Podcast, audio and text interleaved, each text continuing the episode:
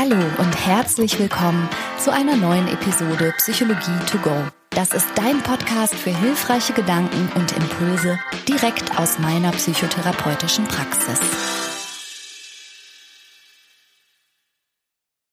Hallo und herzlich willkommen zu einer neuen Episode Psychologie to go. Heute habe ich das Gefühl, ein richtig heißes Eisen anzupacken und dafür habe ich mir die beste Gesprächspartnerin eingeladen, die ich mir wünschen kann. Heute geht es um das Thema Alkohol. Und ich spreche mit Nathalie Stüben. Sie ist Journalistin und Podcasterin. Und sie hat ein Buch geschrieben, ein sehr ehrliches und sehr kluges Buch, das ich an dieser Stelle direkt auch mal allen Hörerinnen und Hörern ans Herz legen möchte. Das Buch heißt Ohne Alkohol, die beste Entscheidung meines Lebens. Und mit Nathalie möchte ich gerne sprechen über den Unterschied zwischen körperlicher und psychischer Abhängigkeit, die riesige Grauzone, die komischerweise übersehen wird und über all die Dinge, die sie gerne früher gewusst hätte. Herzlich willkommen, liebe Nathalie. Danke. Vielen, vielen Dank. Ich freue mich wahnsinnig, heute hier sein zu dürfen. Nathalie, lass uns, wenn es okay ist, direkt mal ein bisschen privat werden. Mhm. Wann hast du gemerkt, dass Alkohol ein Problem geworden ist in deinem Leben? Oh, es ist gar nicht so einfach zu sagen. Erstaunlicherweise geht das vielen so, dass sie rückblickend nicht sagen können, an dem und dem Tag wurde mir das klar. Ich glaube, ich hatte schon lange so eine innere Stimme in mir, die gesagt hat, das ist nicht gesund, was du da machst. Das ist nicht cool. Also das war bestimmt schon so in meinen Anfang Zwanzigern so der Fall, als sich diese, als es anfing, dass sich diese Abende gehäuft haben, an dem ich bis zum Blackout getrunken habe. Aber so richtig gemerkt, dass ich ein Problem habe, habe ich, denke ich, als ich mir immer häufiger so Trinkregeln aufgestellt habe und die auf Dauer nicht einhalten konnte. Also ich war da sehr kreativ. Ich habe immer wieder probiert, durch diese Trinkregeln weniger zu trinken und vor allem habe ich versucht, nach ein, zwei Gläsern aufzuhören durch diese Trinkregeln. Also zum Beispiel, indem ich mir gesagt habe, ich trinke jetzt nur noch ein Glas Rotwein, weil ich Rotwein nicht so gern mochte wie Weißwein und dachte, dann kann ich ja leichter aufhören. Oder indem ich gesagt habe, ich trinke jetzt nur noch fünf Drinks die Woche und verteile mir die irgendwie so, dass ich dienstags zwei trinke und samstags dann drei. Oder ich trinke nur noch mit der und der Freundin, weil ich mich bei der besser zusammenreißen kann oder so. Und das Gemeine ist, das hat dann immer mal wieder funktioniert auch. Und dann dachte ich, ah, siehst du, es geht. Ich muss mich nur richtig, richtig, richtig anstrengen. Und als es dann immer wieder dazu gekommen ist, dass es halt nicht funktioniert hat, dass ich dann doch wieder diese totalen Absturzabende hatte, da dachte ich irgendwann, ich habe ein Problem. Ich kann das, ich kann das nicht steuern. Wenn ich einmal anfange zu trinken, dann kann ich nicht aufhören. Dann ist das, als würde sich so ein Schalter in meinem Kopf umlegen und dann ist mir tatsächlich alles egal, außer der nächste Drink und der übernächste und der überübernächste. Mhm. Und diese Regeln, die können ja tatsächlich sogar was richtig Tückisches haben. Ne? Also manche mhm. Leute haben ja dann auch so Regeln im Kopf, sowas wie, naja, solange ich nur abends trinke, mhm. ist das ja eigentlich mhm. bestimmt okay. Oder solange ich nichts Hochprozentiges trinke. Ich hatte wirklich schon Patienten, männliche in dem Fall in meiner Praxis, die ich natürlich standardmäßig nach ihrem Alkoholkonsum gefragt habe, die mir glaubhaft gesagt haben, sie trinken keinen Alkohol, so steht's dann auch in meiner Akte vermerkt, und die dann nach Wochen oder Monaten, wo ich dann noch mal sehr gezielt und skeptisch nachfrage, sagen, ach auch Bier? Ja, ja, ist ja, also ne, ja, das ist für manche ein Erfrischungsgetränk. Ja, so private mhm. Regeln, die immer noch einen so zu bestätigen scheinen. Ach, irgendwie ist es noch okay, weil man es mhm. irgendwie über einen Zeitraum schafft, nach den eigenen Regeln zu trinken, die aber natürlich gar nichts damit zu tun haben, ob man wirklich ein Alkoholproblem hat oder nicht. Ja, ich glaube sogar, diese Regeln sind echt schon ein Alarmzeichen dafür, dass es sich in einem problematischen Bereich bewegt. Jemand, der wirklich, wirklich ein unproblematisches Verhältnis zu Alkohol hat, würde sich über solche Regeln keine Gedanken Braucht machen. Braucht gar keine Regeln. Nee. Also ich denke da immer zum Beispiel an meinen Mann, der, ich würde mal sagen, so zwei, drei Whisky pro Jahr trinkt. Jetzt seit Corona, aber waren wir kaum aus, also dann auch gar nicht. Aber so hin und wieder mal oder wenn er mal was angeboten bekommt. Aber bei dem ist das so, der trinkt dann ein Glas und dann macht er sich keine weiteren Gedanken darüber. Trinkt monatelang nicht und irgendwann bekommt er vielleicht mal wieder ein Glas angeboten und denkt sich, oh ja, vielleicht nehme ich, oder ich nehme es jetzt mal. Und darüber hinaus beschäftigt er sich nicht weiter damit. Und es ist eben auch nicht einmal die Woche, es ist ungefähr einmal in einem Dreivierteljahr, ne?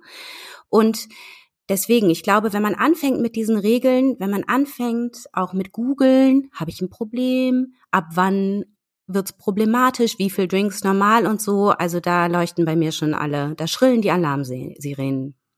Jetzt hast du gerade aus deiner eigenen Vergangenheit berichtet, dass du Kontrollverlust kennst beim Trinken und zwar bis hin zum Filmriss, also so richtiges mhm. Absturztrinken, hast mhm. du gesagt. Ähm, auch das ist ja etwas, womit viele Leute sich noch in so einer vermeintlichen Sicherheit wiegen, dass sie das nicht von sich kennen. Ja, und da, das ist eben so interessant zu wissen, dass es so viele verschiedene Suchtmuster, sage ich jetzt mal, gibt. Also ich dachte zum Beispiel, solange ich nicht morgens trinke, solange ich nicht zitter, kann ich kein Alkoholproblem haben. Also für mich war dieses Absturztrinken eigentlich eher noch eine Ausrede dafür, dass ich ja kein Problem haben könnte, weil ich hatte ja immer Pausen dazwischen. Ich habe in meinem ganzen Leben nie morgens getrunken. Ich hatte ich hatte nie diese diese Wochen, in denen ich jeden Abend getrunken habe. Nie. Sogar ganz am Schluss waren immer noch drei, vier nüchterne Tage dazwischen. Also in Anführungsstrichen nüchterne, weil am nächsten Tag hatte ich natürlich noch Restalkohol. Aber dann folgten immer noch ein paar Tage, an denen ich nicht getrunken habe. Und das war für mich damals das war für mich der Beleg, ich habe kein Problem. Ich kann es ja auch lassen. Oder wenn ich nochmal zurückgehe in meine Zwanziger. Ich hatte dann manchmal an solchen Blackout-Abenden wirklich einfach was Schlimmes passiert. Ich habe mir einmal einen Frontzahn ausgeschlagen, ich habe mir einmal einen Zeh gebrochen, einmal hatte ich ein total vermatschtes Auto, bin aber anscheinend irgendwie noch nach Hause gekommen. Und das waren dann so Morgen, an denen ich dachte, boah, krass, du, du musst jetzt mal eine Pause machen um mir zu beweisen, dass ich kein Problem habe, weil in meinem Kopf eine Pause und die Fähigkeit, eine Pause zu machen, ein Beleg dafür war, dass ich kein Problem habe, weil ein Problem ja natürlich die haben, die täglich trinken und die zittern, wenn sie nicht trinken. Und ne, so findet jeder seine Ausrede, so findet jeder gerade mal so sein Klischee, dass er sich rauspicken kann, um sich weiterhin selbst zu belügen. Das stimmt.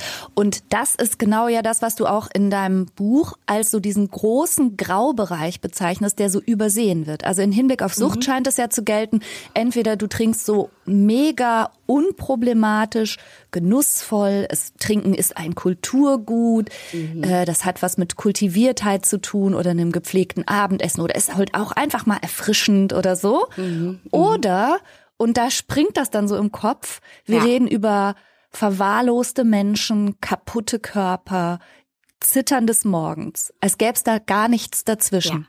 Ja, ja, genau. Und da müssen wir echt anfangen, drüber zu sprechen, weil Alkoholabhängigkeit oder generell Abhängigkeit, es ist ja nicht so, als würde sich ein Schalter umlegen und dann ist jemand abhängig, ne? Das entwickelt sich ja. Das heißt, es gibt verschiedene Stufen dieser Suchtentwicklung und dieses zitternde Hände, morgens schon trinken, nachts teilweise schon trinken, weil der Blutalkoholspiegel absinkt und man sonst Entzugserscheinungen bekommt und so, das ist die absolute Endstrecke einer Alkoholabhängigkeit. Und selbst wenn wir über diesen großen Bereich der Abhängigen sprechen und da sind jetzt noch nicht so die riskanten Trinker drin und die, wo man sich auch schon Sorgen machen müsste, die aber jetzt noch nicht mit einer Alkoholabhängigkeit diagnostiziert würden. Wenn wir also allein über diesen Bereich der Abhängigen sprechen, dann sind diejenigen, die diese starken körperlichen Entzugserscheinungen haben, wirklich in der Minderheit. Und das war für mich ein Aha-Erlebnis sondergleichen. Das hat mir mein, also jetzt mittlerweile ist das mein Doktorvater. Damals war das der erste Experte, den ich zu dem Thema interviewt habe, der mir das damals sagte. Der sagte also, Alkoholabhängigkeit oder für diese psychische Abhängigkeit gibt es eigentlich zwei Kernkriterien. Und das ist einmal das sogenannte Craving, also dieses ganz starke Verlangen zu trinken, dieser ganz, ganz starke Wunsch. Und zum anderen ist das eben dieser Kontrollverlust der sich entweder so äußern kann, wie das bei mir war, dass ich also einmal anfange zu trinken und dann kein Ende finde, der sich aber auch äußern kann, zum Beispiel darin, dass man sich jeden Morgen vornimmt, heute Abend trinke ich nicht. Und dann so gegen Mittag schon diese innere Debatte losgeht, ja, jetzt hast du aber wirklich viel geleistet, kannst du dich ja doch mal belohnen und so, und abends dann doch wieder einknickt und seine eins, zwei Bier trinkt. Ich habe eine Frau kennengelernt, die hat über 30 Jahre lang jeden Abend einen halben Liter Bier getrunken. Also in unserer Gesellschaft nicht viel, ne? Aber da, da würde jeder sagen, ach, ist das ein Alkoholproblem? Da ist ja gar keine genau. Toleranzsteigerung drin, sozusagen. Richtig, ist aber, es ist, es ist nicht immer eine Toleranzsteigerung drin. Und das Entscheidende bei ihr war eben, dass sie sich jeden Morgen vorgenommen hat, ich trinke das heute Abend nicht. Und dann hat sie aber doch wieder diesen Kontrollverlust erlitten, weil sie dann doch wieder in die Knie ging vor diesem halben Liter Bier. Und das finde ich eben auch so interessant zu verstehen. Es ist nicht nur dieses Absturztrinken, sondern Kontrollverlust kann eben auch bedeuten, ich trinke heute Abend nicht und trinke dann doch immer wieder oder ich trinke heute Abend nur ein Glas und trinke dann doch zwei oder drei. Und das sind die beiden Kernkriterien für die psychische Abhängigkeit. Und was dann folgt, dieses Einengen der Interessen aufs Trinken, die Probleme, die sich im sozialen Umfeld ergeben und dann vielleicht auch eine Toleranzentwicklung oder eine oder körperliche Entzugserscheinungen, das sind halt Folgen. Und ja, das fand ich sehr interessant zu begreifen. Total interessant und bei genau diesem Beispiel äh, in deinem Buch, das dieses Beispiel kommt ja auch in deinem Buch vor von dieser Frau. Mhm. Da musste ich an etliche meiner Patientinnen und Patienten denken. Mein Mann ist ja Facharzt für Psychiatrie und Psychotherapie mhm. und er mhm. bezeichnet Alkohol als flüssiges Depressivum. Oh ja. Vielen Menschen ist überhaupt nicht bewusst, dass es diese Art psychischer Abhängigkeit gibt. Sie glauben halt, sie sind in Sicherheit sozusagen oder noch völlig im okayen Bereich, solange sie nicht nicht zittern oder eben nicht äh, morgens schon trinken oder nicht vor 18 Uhr oder was auch immer sie für mhm. private Regeln haben. Sie übersehen aber, dass sie ihrer Psyche durch anhaltenden Alkoholkonsum richtig was antun und dass Depressionen, aber auch Angststörungen ja durch den Alkoholkonsum vollkommen befeuert werden. Ja, nicht nur befeuert, sondern zum Teil auch tatsächlich, ähm, also oft ist Alkohol auch die Ursache, gerade bei Depressionen. Und das finde ich auch, finde ich ganz, ganz wichtig, dass wir das ansprechen, weil viele alkoholabhängige Menschen sagen, ich medikamentiere meine Depression damit. Und sich sicher sind, es war erst die Depression da und dann der Alkohol. Und ich glaube, es ist ganz wichtig zu verstehen, gerade im Hinblick auf Alkohol, dass oft der Alkohol an erster Stelle steht dass der der Grund ist für so viele psychische Probleme. Und das habe ich selbst auch am eigenen Leib erlebt. Ich dachte immer so, ja gut, ich bin ein bisschen aufgedunsen, das kommt sicherlich vom Alkohol. Und wenn ich zur Ampel renne, dann bin ich völlig außer Atem, das kommt auch sicherlich vom Alkohol. Mir war aber nicht klar, dass diese wahnsinnige Traurigkeit, die ich in mir hatte, diese Unzufriedenheit, diese Gehetztheit und diese ja auch so ein bisschen Aggression, also ich habe jetzt nicht um mich geschlagen, aber ich habe verbal manchmal um mich geschlagen, wenn man mir so zu nahe getreten ist oder so. Ich bin richtig fies geworden. Das sind Charaktereigenschaften, die habe ich eigentlich gar nicht. Oder, oder Persönlichkeitseigenschaften. Das ist etwas, das durch den Alkohol sich so in mein Wesen rein gefressen hat. Das ist durch den Alkohol entstanden. Und das fand ich auch so interessant zu, oder auch so erleichternd, dann zu erfahren, dass ich irgendwann bemerkt habe, das bin ich gar nicht. Das sind Folgen dieser Vergiftung, dass ich so wahnsinnig traurig bin, dass ich immer so einen dunklen Schleier über meinem Leben zu haben scheine, dass ich mich nie so richtig freuen konnte. Ich kann mich noch daran erinnern, dass ich manchmal gelacht habe und dachte, boah, es ist voll schön, aber irgendwo war ich tief in mir traurig. Und irgendwann, weil das ja so lange ging, dachte ich, das gehört einfach zu mir. Ich bin einfach melancholisch. Ist so. Genau. Das bin ich nicht. Was ich wahnsinnig spannend finde, und das ist mir wirklich mehr als einmal so gegangen. Ich habe ja jetzt seit über zehn Jahren eine Praxis für Psychotherapie und es ist häufiger mal so gewesen, dass Leute zu mir in Behandlung kamen mit dem Wunsch, wir sollen die Depression oder die Angststörung behandeln und sozusagen, dass dann der Knoten platzt oder mhm. das Aha-Erlebnis oder so dann Linderung bringt, bis sich dann herausstellte, nee, das ist also ich mache keine stellvertretende Therapie, die irgendwas lösen soll, wenn das Hauptproblem die Sucht ist. Mhm. Die wird aber oft selbst uns Therapeuten und Therapeutinnen gegenüber verschleiert. Die Leute bagatellisieren das, die spielen das runter. Wir verlangen ja auch keine Laborwerte als Eingangskriterium für eine Psychotherapie, sondern wir fragen nach. Und wenn dann jemand sagt, nee, Alkohol, nee, gar nicht problematisch. Nee, ach, höchstens ja. ab und an und möchte dann aber die ganze Zeit mit mir über Angststörungen sprechen, dann geht es total am Thema vorbei. Und ich glaube, das ist wirklich wichtig auch nochmal hervorzuheben. Wenn Konsum im Raum steht, ist das das, womit man anfangen muss. Und nicht ja. die Depression oder die Angststörung, die daraus erwachsen ist oder dadurch befeuert wurde. Ja, also erstmal finde ich total gut, das hast du ja ganz am Anfang mal erwähnt, dass du das standardmäßig erfasst. Mhm den Alkoholkonsum, finde ich total gut und wichtig. Und das ist mir auch oft begegnet, so bei meinen Programmteilnehmerinnen und Programmteilnehmern, die sagten, ich habe alles gemacht, ich habe meditiert, ich habe mich bewegt, ich habe gesund gegessen. Und irgendwann merkte man dann so, aber eigentlich alles nur, um weiterhin irgendwie den Alkohol im Leben behalten zu können. Das passiert ja manchmal auch unbewusst, ne? Genau. Und deswegen finde ich super, dass du das ja, dass, dass du das so angehst, lass erstmal den Alkohol weg und dann, klar, ne, es kann natürlich sein, dass dann noch eine Depression da ist oder dass dann noch eine Angststörung da ist. Es, kann, es, also es ist ja nicht so, dass es immer der Alkohol ist, um Gottes Willen. Aber zumindest werden die Symptome dadurch erstmal gelindert, wenn man aufhört zu trinken. Und dann kann man eben auch gucken, was, was war wirklich da am Anfang. Genau. Und manchmal ist es dann tatsächlich so, weil Alkohol, da dürfen wir uns natürlich auch nichts vormachen, hat ja tückischerweise, das ist ja das Tragische, positive Effekte, kurzfristig. Mhm. Und manchmal ist es so, dass Menschen aufhören mit dem Trinken und dann die volle Wucht ihrer Sozialangst oder sowas spüren, weil mhm. sie mit Alkohol mutiger sind oder lockerer oder wirklich das Gefühl haben, besser zu performen in Kontakten.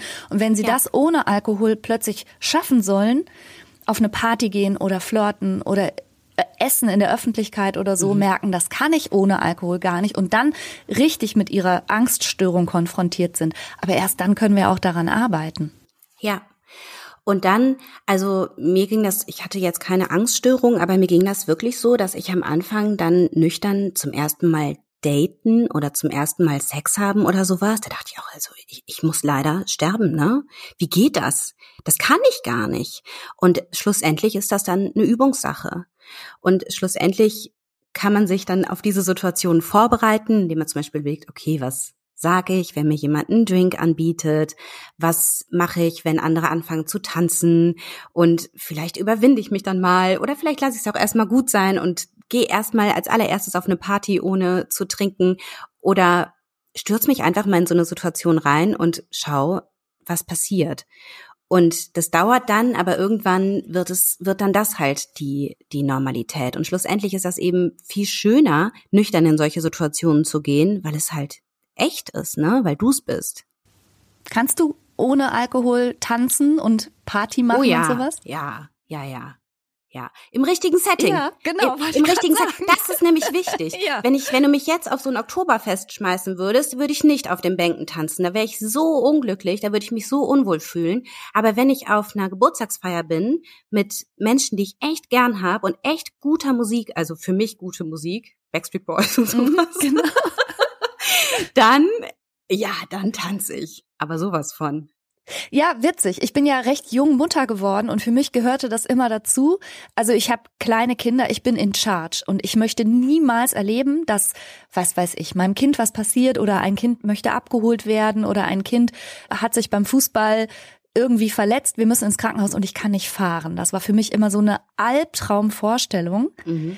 Deshalb, wenn meine Kinder irgendwie in meinem äh, Universum gerade kreisen, kein Alkohol für mich. Mhm. Und das war halt schon recht jung in meinem Leben so, so dass ich das super kann. Also Party ohne Alkohol ist für mich gar kein Problem. Aber ich bewege mich zugegebenermaßen in einem sehr alkoholnahen Umfeld, mhm. wo man das sage ich jetzt ganz ehrlich, gerade als Frau in einem gewissen Alter gilt nur Schwangerschaft als Ausrede. Also Alkohol ja. ist ja wirklich die Droge, wo man sich rechtfertigen muss, wenn man sie nicht konsumiert, wo man Argumente heranziehen muss, wie nee, ich nehme Tabletten oder nein, ich bin mhm. schwanger mhm. oder sowas. Ja. Das ja. ist ja schon echt krass eigentlich, oder? Ja, es ist es ist einfach mega nervig auch. Also das versuche ich ja auch zu verändern, indem ich dieses alkoholfreie Leben als Alternative etabliere, die keiner weiteren Erklärung bedarf. Ne? Ich finde diese Ausreden legitim, wenn man zum Beispiel ganz am Anfang seiner Nüchternheit steht und da jetzt einfach erstmal durchkommen muss, dann finde ich wirklich legitim zu sagen, ich nehme Tabletten oder ich mache gerade so eine Challenge mit oder ich möchte mal gucken, wie es mir geht ohne Alkohol oder ich muss morgen fit sein oder sowas. Aber es nervt total. Und ich sage mittlerweile auch, ich trinke nicht, weil ich ein Alkoholproblem hatte. Mhm. So, und dann deal with it, ne? Dann ist aber auch Ruhe.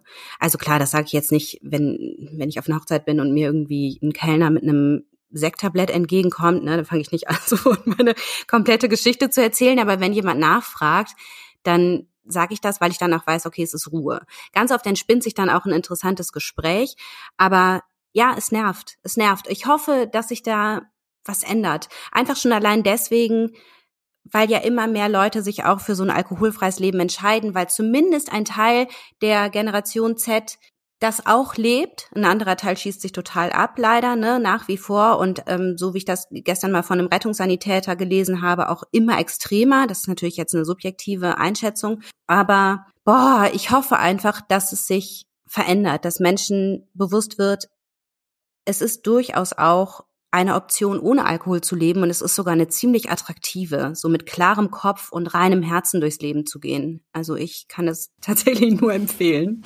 Total schön gesagt. Du hast gerade gesagt, dass du das relativ offen sagst. Ich hatte mal ein Alkoholproblem. Wie stehst du denn zu diesem Begriff, ich bin Alkoholiker oder Alkoholikerin? Mhm. Ich bezeichne mich nicht so. Ich bezeichne mich nicht als trockene Alkoholikerin. Ich sage, ich war alkoholabhängig und heute bin ich gesund. Alkohol, Alkoholismus ist heilbar. Dieses auf ewig Alkoholikerin oder Alkoholiker sein, das geht auf die anonymen Alkoholiker zurück, die das ja auch ein Leben lang sagen, ne? die ja auch ein Leben lang das erste Glas stehen lassen, die Alkohol ein Leben lang als Bedrohung empfinden. Ich habe großen Respekt für diese Organisation. Ich habe allerdings eine andere Sichtweise auf Sucht. Die anonymen Alkoholiker sind zu einer Zeit gegründet worden, als die Hirnforschung noch lange nicht so weit war, wie sie heutzutage ist. Mittlerweile weiß man, Alkohol sabotiert das Belohnungssystem, verändert die Biochemie im Hirn und Abstinenz kann diese Biochemie wieder in Balance bringen. Das heißt nicht, dass ich jetzt wieder irgendwann normal in Anführungsstrichen Alkohol trinken kann. Das heißt aber, dass ich nicht mehr abhängig bin. Hirn hat sich regeneriert. Ich kann wieder Freude empfinden ohne Alkohol ich habe kein Bedürfnis mehr zu trinken. Und es gibt eine Autorin, die heißt Annie Grace, die hat mal so schön gesagt, without temptation, there is no addiction. Das heißt, wenn ich kein Verlangen mehr nach der Droge habe, dann ist da keine Sucht mehr. Und klar, dann äh, die anonymen Alkoholiker würden jetzt sagen, uh, pass bloß auf, ne? Dann ist das nächste Glas ist schon um die Ecke. Aber ich kann mit großer Wahrscheinlichkeit sagen, oder sagen wir mal so, wenn jetzt irgendetwas passieren würde, das mir wirklich den Boden unter den Füßen wegreißen würde. Ich glaube nicht, dass ich trinken würde. Ich glaube, ich würde mich in die Arbeit stürzen oder sowas. Aber ich glaube nicht, dass ich trinken würde. Mit Sicherheit kann ich es natürlich nie sagen. Aber was kann man schon mit Sicherheit sagen? Ne? Okay, der Schluss. Also du sagst, es gibt äh, sozusagen keinen Grund, sich ein Leben lang als Alkoholiker oder Alkoholikerin zu bezeichnen. Und ich erlebe das auch häufig sagen wir mal, so ein bisschen zwiegespalten, weil ich nach meinem Erleben da auch viel mit Scham gearbeitet wird. Du musst dich mhm. bei jeder Gelegenheit so bezeichnen, du bist krank und so. Sehe ich kritisch, aber es ist jetzt kein Plädoyer für, du bist irgendwann wieder gesund und dann kannst du wieder normal trinken. Nee, genau, genau. das nicht. Also mhm. ich denke, das muss einem bewusst sein. Das ist so ein bisschen wie mit Zigaretten, da kannst du ja auch nicht irgendwann wieder eine Zigarette rauchen. Aber keiner würde sich ein Leben lang als ich bin, ähm, ich bin Nikotinabhängig. Raucher. Genau, ich bin Nikotiniker. Ja. Oder ja. jemand, der aufgehört hat zu koksen, würde auch nicht ein Leben lang, also würde auch nicht, nachdem er aufgehört hat, sagen, ähm, mein Name ist Nathalie und ich bin Kokserin oder so. Ne? Ja, Warum machen wir bei da bei Alkohol so einen Unterschied? Und was ich eben auch noch sagen muss, ich habe gemerkt, ich war ganz am Anfang bei einem Treffen der anonymen Alkoholiker und in mir hat sich etwas gewehrt, den Alkohol auch noch meine Zukunft definieren zu lassen. Das zu dem werden zu lassen, was mich definiert. Das wollte ich nicht. Und ich habe auch gemerkt, dass ich eine andere Sprache brauche. Ich kann nicht ein Leben lang sagen, ich bin krank, ich bin Alkoholikerin. Das hat mir, da dachte ich, oh mein Gott, dann, dann hat sich diese Abstinenz so eng und so dunkel angefühlt. Und als ich dann durch eine amerikanische Autorin praktisch die Erlaubnis bekommen habe, du musst dich so nicht nennen, du kannst dich nennen, wie du willst, habe ich mir dann Sätze gesucht, die mir gut getan haben. Ich bin unabhängig, ich bin selbstbestimmt, ich bin frei, ich entscheide wieder über mein Leben. Und das war so, boah, bam, ich kann, ich kann da rauswachsen.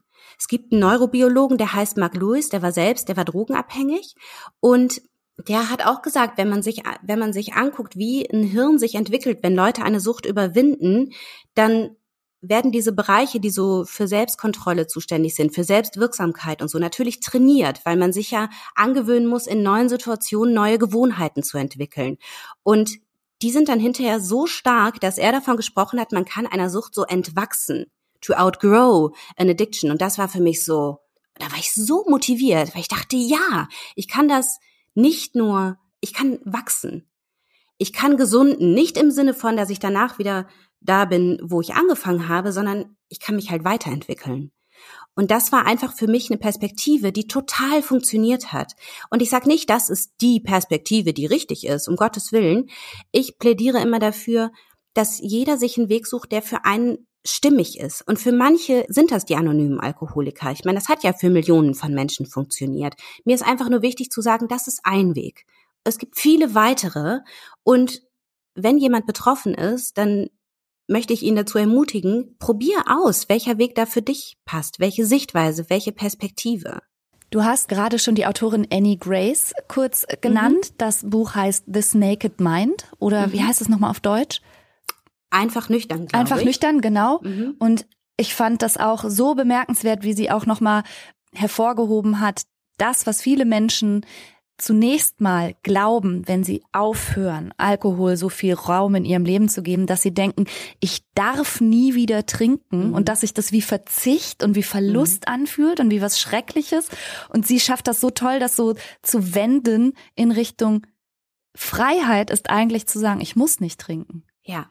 Genau. Alkohol hat gar keine Gewalt mehr über mich. Und das ist in deinem Buch auch so fantastisch gelungen. Also. Ja.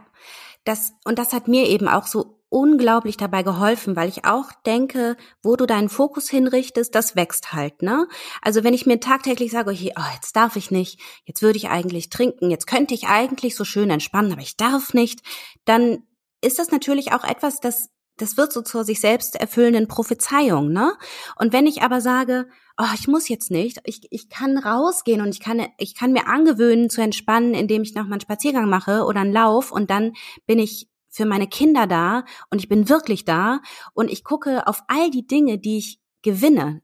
Klar, das muss man sich so ein bisschen angewöhnen, ne? Ja. Aber dann wird auch das zur sich selbst erfüllenden Prophezeiung. Also ich empfinde es mittlerweile als riesengroßen Gewinn, nicht mehr trinken zu müssen. Und ich glaube, dass das ganz stark darauf zurückgeht, dass ich von vornherein darauf geachtet habe, was gewinne ich? Was genau. wird besser? Ja, schön gesagt. Nathalie, dein Buch hat ja auch den, die Unterüberschrift, wie sagt man, wie nennt man das? die Headline Die beste Entscheidung meines Lebens und du sprichst viel über die Dinge, die du gern früher gewusst hättest. Mhm. Was sind denn für dich so zentrale Sachen, die du gerne früher gewusst hättest? Viele davon haben wir schon angesprochen. Also ich glaube, was ich gern gewusst hätte, wäre, dass ich dieses Leben sehr gut meistern kann, Zwischendurch war ich so unsicher und so voll mit dieser Anxiety, mit dieser Sorge dem Leben gegenüber. Ich hatte manchmal, wenn das Telefon geklingelt hat, dachte ich mir, oh mein Gott, wer ruft jetzt an? Was passiert jetzt? Ich hatte so richtig Angst vorm Leben. Und ich hätte gern früher gewusst, dass das durch den Alkohol gekommen ist und dass ich diese Angst nicht zu haben brauche, weil ich alles irgendwie meistern kann. Und ich hätte wirklich gern früher gewusst, dass man nicht erst abhängig ist, wenn die Hände zittern und man morgens trinkt. Ich hätte gern früher gewusst, dass Alkohol das Kernproblem war, dass viele weitere Probleme hat entstehen lassen oder Probleme, die da waren, verschärft hat. Und ich hätte, was ich echt gern früher gewusst hätte, wäre, dass es ein gutes Leben ist ohne Alkohol. Ich dachte ja wirklich, wenn ich aufhöre zu trinken, dann, dann bin ich raus dann bin dann ich nicht mehr ist Teil trostlos, dieser ne? Gesellschaft. Ne? Genau, dann ja. das wirkt so freudlos und so mhm. so trist und ich glaube, genau. das ist das, was meine Patientinnen und Patienten, die finden diese Vorstellung, nicht zu trinken, so Horror und das, obwohl sie ja Tag für Tag damit eigentlich konfrontiert sind, wie Horror das Leben mit Trinken ja. ist und trotzdem ja. kreiert das Unbewusste so ein Leben grau in grau. Keine Party mega mehr. Langweilig. Mega langweilig. Ja. Nichts ist mehr lustig. Du kannst nie mehr Spaß haben und so. Also, ne, das ist schon ja. Wahnsinn, wie krass das in uns alle kollektiv eingesickert ist, dass ja. Alkohol uns so sehr bereichern würde. Das ist schon erschreckend. Ja, und ich dachte das auch. Also ich dachte wirklich auch erstmal, ich bin, ich bin raus, ich kann, ich kann dann nicht mehr auf Partys gehen, ich, ich kann dann im Grunde meinen Beruf nicht mehr ausüben und es wird alles sterbenslangweilig. Es ist tatsächlich das genaue Gegenteil eingetreten. Also jetzt muss ich dazu sagen, ich habe dann meinen Mann kennengelernt, der in so einem totalen Paralleluniversum lebt, was Alkohol angeht, was auch echt also für mich, weiß noch am Anfang, der hat sich dann mit seinen, der ist ähm, Informatiker, also Software-Ingenieur, und der hat sich dann am Anfang mit seinen Nerds da getroffen und dann war so, ich nehme eine Spezi, ich auch, ich auch. Was geht, geht denn hier ab? Was seid ihr denn drauf, ne? Und dann kam ich so zu ihm nach Hause und da spielt Alkohol auch keine Rolle. Also Silvester mal ein Glas Sekt oder so. Es war halt auch ein Glücksfall, dass ich den getroffen habe, weil ich dann auch bemerkt habe, es gibt Familien, Leben, Menschen, in denen Alkohol keine Rolle spielt. Aber klar, wenn ich natürlich immer auch in diesem, in diesem Umfeld lebe und wenn ich selbst ein Problem entwickle, dann scanne ich natürlich auch mein Umfeld nach Alkohol ab und dann schaffe ich mir auch einen Freundeskreis, in dem viel getrunken wird. Absolut, so. ja. Aber ich habe durch den eben gelernt, es ist lange nicht so ein Riesending, wie es in meinem Kopf war. Lange, lange nicht. Und vor allen Dingen habe ich dann bemerkt, krass, mein Leben, ich habe ich hab ja eigentlich, ich hatte keine Teilhabe mehr in dem Sinne. Gut, ich habe noch gearbeitet, aber das war's dann auch. Mein Privatleben ist ja komplett verarmt. Ich habe eigentlich außer meiner Arbeit nicht mehr viel beigetragen. Und das ist jetzt halt anders, dadurch, dass ich dass ich diese ganze Energie nicht mehr da rein investieren muss, was trinke ich, wie nüchter ich aus, wie bringe ich die Flaschen mit, dass es keiner merkt und so weiter, dass ich diese ganzen Lügengeschichten nicht mehr aufrechterhalten muss, kann ich halt Dinge tun, die mir wirklich gefallen und die mich auch teilhaben lassen. Zum Beispiel eben das, was ich jetzt mache, dieses Unternehmen, das ich gegründet habe oder dass ich mich mit meinen Kindern beschäftige oder dass ich wirklich da bin für Freundinnen und nicht irgendwie nachts um drei total betrunken anrufe, dass ich eine Meinung habe, die ich öffentlich äußern kann und so. Also das sind so, klar, das sind Entwicklungen, die ziehen sich zum Teil auch über Jahre, aber schlussendlich bin ich jetzt mehr Teil dieser Gesellschaft als mit Alkohol. Mhm. Und das ist für jeden möglich und für jede, da bin ich mir ganz sicher. Du hast in deinem Buch das ganz eindrucksvoll klar gemacht und übrigens natürlich auch in deinem Podcast. Der Podcast heißt Ohne Alkohol mit Nathalie. Und du sagst an ganz vielen Stellen, dass ja eben dieser große Graubereich besteht. Dass es eben nicht Alkoholismus erst da losgeht, wo wir über schadhafte Zähne, mangelnde Körperhygiene und komplette, naja, letztlich desolate Verfassung sprechen, sondern dass die weitaus meisten Menschen, die problematisch oder sogar bereits süchtig trinken, immer noch nach außen hin eine intakte Fassade haben, funktionieren und vielleicht auch nicht körperlich abhängig sind. Mhm. Die wiederum docken im Gesundheitssystem nicht an. Jedenfalls nicht richtig. Also, denn mit einem Alkoholproblem wird dir erst dann geholfen, wenn du da angekommen bist, was du gerade als Endstrecke bezeichnet hast. Dann gehst du in eine Entgiftung oder dann bekommst du eine Entwöhnungsbehandlung, wenn die Diagnose Alkoholismus steht. Was mhm. gibt es denn für Möglichkeiten vorher für diese ganzen Menschen, die in diesem Graubereich leben, vielleicht schon sorgenvoll ihren Alkoholkonsum checken, heimlich irgendwelche Online-Tests machen, sich mit Freunden und Freundinnen vergleichen, die aber vielleicht in einem ähnlich alkoholnahen Umfeld sich bewegen und trotzdem irgendwie jeden Tag denken, komm heute nicht so viel und denen es aber mhm. irgendwie entgleist. Was möchtest ja. du denen noch mitgeben? Also erstmal finde ich ganz interessant noch, dass diese Menschen schon im Gesundheitssystem andocken, aber dann eben mit sowas wie Bluthochdruck mm, mhm. oder Herzproblemen, ne? Das sind dann eher so die, die Dinge, die auftauchen und die diagnostiziert werden. Und für alle, die so im Graubereich unterwegs sind, also zu einer Suchtberatungsstelle kann man tatsächlich immer gehen, ne? Da muss man nicht erst ganz am Ende seiner Suchtentwicklung sein. Suchtberatungsstellen helfen einem, sobald man irgendwie das Gefühl hat, es stimmt was nicht. Also da ist tatsächlich jeder herzlich willkommen. Eine weitere Möglichkeit ist natürlich, sich mit meiner Arbeit auseinanderzusetzen, mit meinem Podcast, mit meinen YouTube-Videos. Also im Podcast und in den YouTube-Videos kläre ich auf. Und ich habe zwei Programme entwickelt, die ersten 30 Tage ohne Alkohol mit Nathalie und Abstinenz stabilisieren. Und die richten sich an diesen Graubereich, an diese Menschen, die das klassische Suchthilfesystem nicht erreicht. Und da helfe ich auch dabei oder zeige Strategien und Methoden und Möglichkeiten auf, ein Leben ohne Alkohol zu führen und das eben langfristig betrachtet als Gewinn zu begreifen. Also sowas geht nicht von heute auf morgen. Ne? Das mhm. sind Dinge, mhm. die, die sich entwickeln. Und da habe ich halt reingepackt, was mir damals geholfen hat, was ich in meinen ganzen Tausenden von Stunden an Recherche und Experteninterviews gelernt habe und habe das eben übersetzt in, in Videos und Audios und ein 30-Tage-Buch beziehungsweise ein 60-Tage-Buch bei Abstinenz stabilisieren und habe viele Erfahrungen auch von den Leuten mit reingebracht, mit denen ich mich ausgetauscht habe, also anderen Betroffenen im Graubereich. Das ist auch eine Möglichkeit. Ich glaube, was einfach ganz, ganz wichtig ist, ist, anzufangen, sich mit dem Thema auseinanderzusetzen. Es gibt tolle Literatur, Nüchtern von Daniel Schreiber ist ein gutes Buch, Annie Grace ist ein Megabuch, ne? Und dann eben einfach mal anzufangen und zu gucken, was, was funktioniert für mich. Ja, und zwar eben nicht erst, wenn man schon so ganz am Boden angekommen ist. Nee, genau das ist nämlich auch so ein Irrtum, der in mhm. vielen Köpfen herumschwirrt. Du musst ja erst am Boden liegen, bevor du nüchtern werden kannst. Das stimmt nicht, um Gottes Willen. Also Nein, wirklich, wirklich, wirklich nicht. Übrigens, das ist auch in der Suchthilfe, den, ähm, also das ist unter Experten seit Jahrzehnten ein Thema. Wie erreichen wir die Leute früher? Weil denen ist auch klar, je früher man Menschen dazu bringt, sich mit dieser Thematik auseinanderzusetzen und nüchtern zu werden, desto leichter ist es auch. Ja. Also das ist schon auch unter Fachleuten eine Riesendiskussion, wie bekommen, wie bekommen wir die Leute früher zu Gesicht? Mhm, mh. Also nein, nein, du musst nicht erst am Boden liegen, um Gottes Willen, auf gar keinen Fall. Gar nicht. Und was mich sehr berührt hat, war auch aus deinem Buch dieser Satz, wenn du kaum abwarten kannst, dass deine Kinder endlich im Bett oh, sind, ja. damit du deine Flasche Wein aufmachen kannst, mhm. dann ist das vielleicht schon der Zeitpunkt. Oder schon, also dann ist das ein Zeitpunkt, mal drüber ja. nachzudenken, ja. Ja, ja.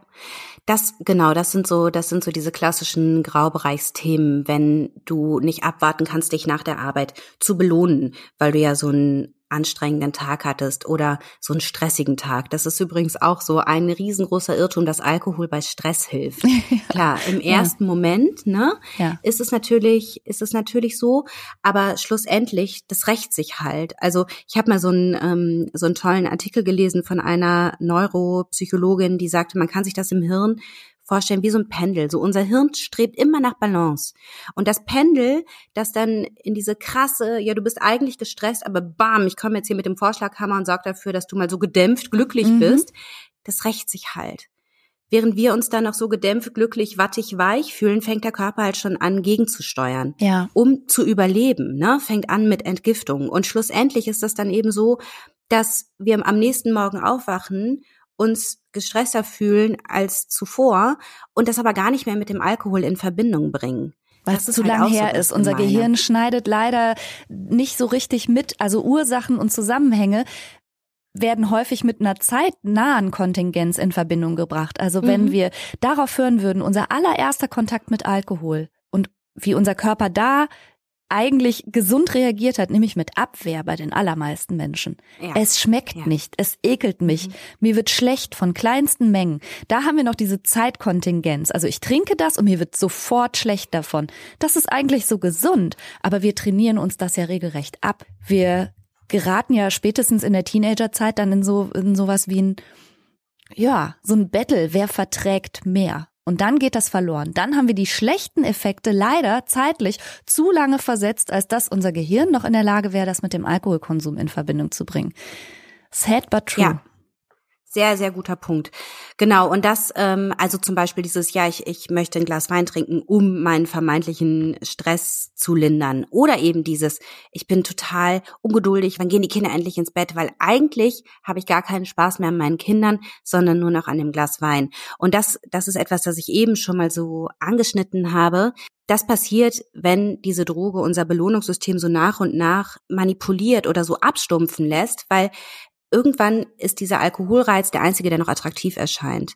Das heißt, alles verengt sich so nach und nach. Theoretisch hätte ich vielleicht noch Freude an Familienleben oder am Ausgehen oder an einer schönen Ausstellung oder so. Irgendwann habe ich dann aber nur noch Freude daran, dass die Kinder im Bett sind und ich trinke ein Glas Wein. Oder dass es nach der Ausstellung eine Museumsbar gibt, in der ich ein Glas Wein trinken kann. Und das war bei mir zum Beispiel auch so krass. So, ich erinnere mich noch daran, dass ich irgendwann dass eigentlich Trinken mein Hobby war. Klar, ich habe noch irgendwie tolle Sachen gemacht, so fürs Protokoll, aber eigentlich ging es mir nur noch um die Drinks, die da ausgeschenkt wurden. Das war der Hauptakteur geworden.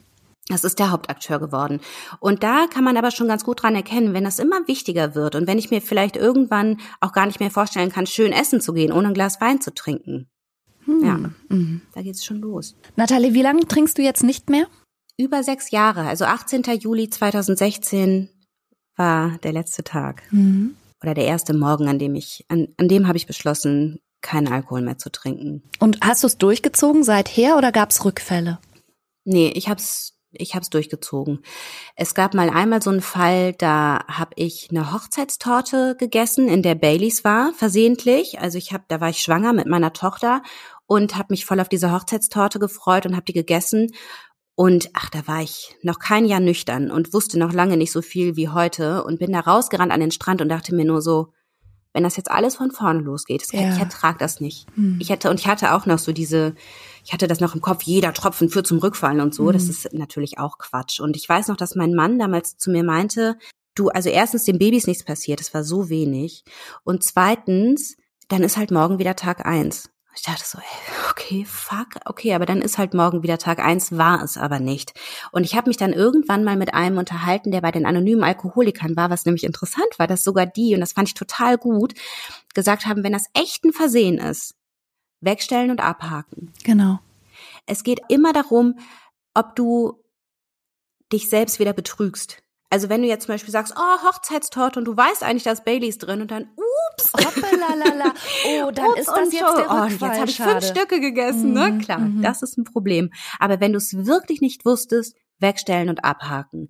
Und das fand ich eine total gesunde Herangehensweise, weil das kann immer mal passieren. Es ist ja zum Teil auch absurd, wo überall Alkohol drin ist. Also da sollte man sich wirklich nicht verrückt machen und gleichzeitig aber eben immer so ein bisschen auf der Hut sein, trickse ich mich da jetzt wieder selbst aus oder trick, trickst die Sucht mich da jetzt gerade wieder selbst aus. Aber nee, ansonsten waren es sechs Jahre. Aber das war eben auch relativ schnell, relativ einfach für mich, weil ich echt gemerkt habe, es wird alles besser. Also es war dann nur noch so punktuell, dass ich Situationen hatte, und ich dachte, krass, jetzt habe ich gerade dieses Verlangen. Aber ich hatte mir dann auch Strategien zusammengesucht und angewöhnt, mit denen ich das überstehen kann. Und dann war es echt nach einem Jahr kam so dieses letzte riesengroße Craving und dann war es vorbei. Dann war es endgültig überstanden. Ach toll. Nathalie, ich danke dir von ganzem Herzen für das Gespräch und für deine Einblicke und überhaupt für deine Arbeit, die ich wirklich sehr verehre und ganz, ganz toll finde. Alle Links zu deinem Buch, zu deinem Podcast mache ich natürlich unter diese Podcast-Episode und ich sage ganz lieben Dank. Ich danke auch, Franka. Ich verehre deine Arbeit auch und ich freue mich wahnsinnig, bei dir zu Gast sein zu dürfen, beziehungsweise gewesen zu sein. Vielen, vielen, vielen Dank. Danke dir und vielleicht wiederholen wir das mal. Ja, gern. Total gern. Dann sage ich an der Stelle Tschüss und wie immer mache ich auch zu dieser Podcast-Episode mindestens einen Post auf Instagram und ich freue mich sehr, wenn wir darüber im Gespräch bleiben. Lass gerne dort von dir hören. Ich heiße Franka unterstrich Chiruti unterstrich Psychologie. Danke fürs Zuhören und sehr gerne bis zur nächsten Woche. Ciao.